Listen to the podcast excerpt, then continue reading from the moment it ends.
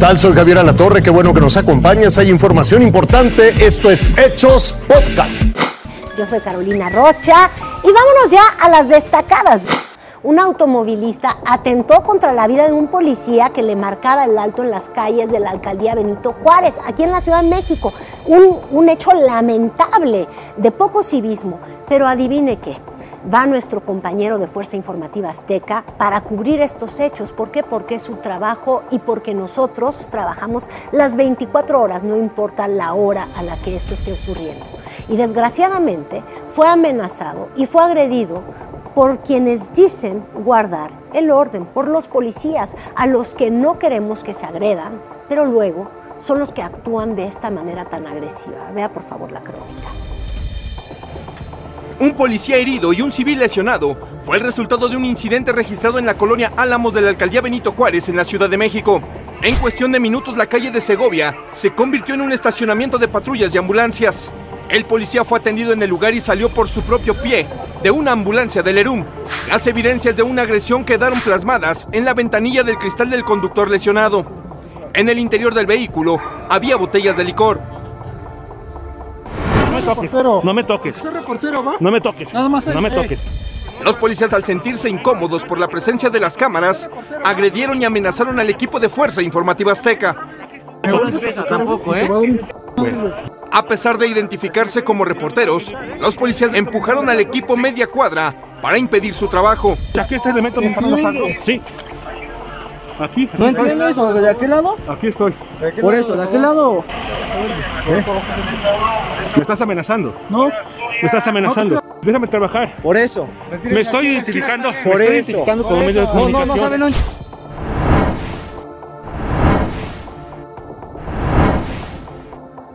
La pareja del civil lesionado fue esposada y su marido fue llevado para ser atendido en el Hospital Naval de la Ciudad de México.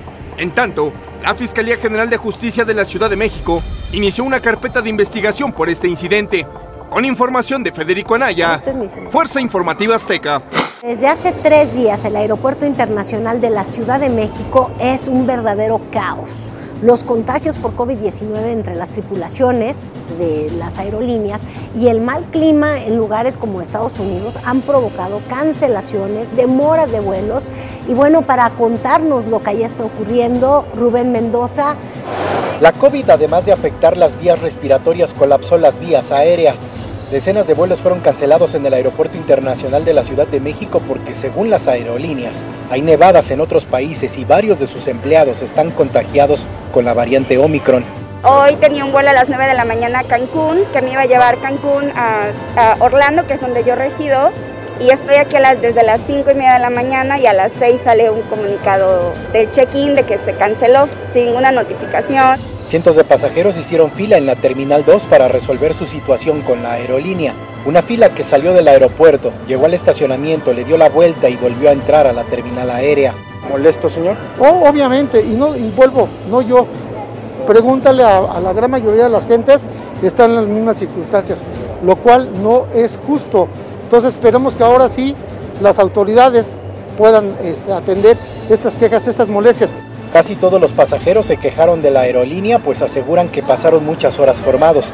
Incluso tuvieron que dormir en el aeropuerto y dicen que nunca hubo ni explicación ni solución. ¿Ha pensado usted quizá la posibilidad de demandar a la aerolínea, que se puede por cierto? Eh, sí se podría, sí, porque esto es, por lo menos nos dijeran, oigan, pues nos, nosotros, yo vengo de Guadalajara, nos hubieran dicho, oye, por lo menos no se muevan y ya salen directos de Guadalajara para allá, pero nos mandaron a un lugar donde no tenemos un hogar y aquí estamos batallando. Por si fuera poco, la zona para documentar equipaje también estuvo igualmente colapsada. ¿Hacia dónde va usted hoy? A Colorado, Colorado, Estados Unidos. ¿Y cuánto tiempo lleva formada para documentarse? desde las 6 de la mañana. O sea, eso quiere decir, ahorita son las 10 y media de la mañana, lleva cuatro horas y media formada. Sí. Según las aerolíneas, esta situación de retrasos y cancelaciones de vuelos podría regularizarse hasta el próximo lunes. Te invito a que siga con nosotros mañana con detalles de más información que justo ahora está en desarrollo.